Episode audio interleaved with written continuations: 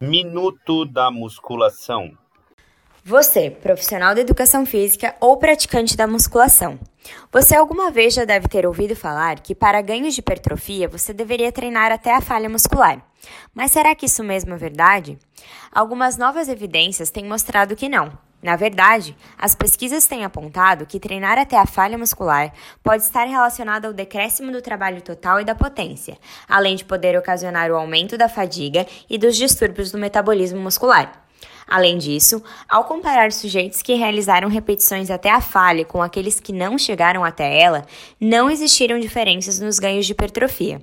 Mas calma, isso não quer dizer que a técnica não pode ser usada quando você for periodizar um treino ou até mesmo treinar. Assim como os bisets, hash pauses e a oclusão vascular, chegar até a falha é mais um método que pode contribuir com a intensidade do seu treino.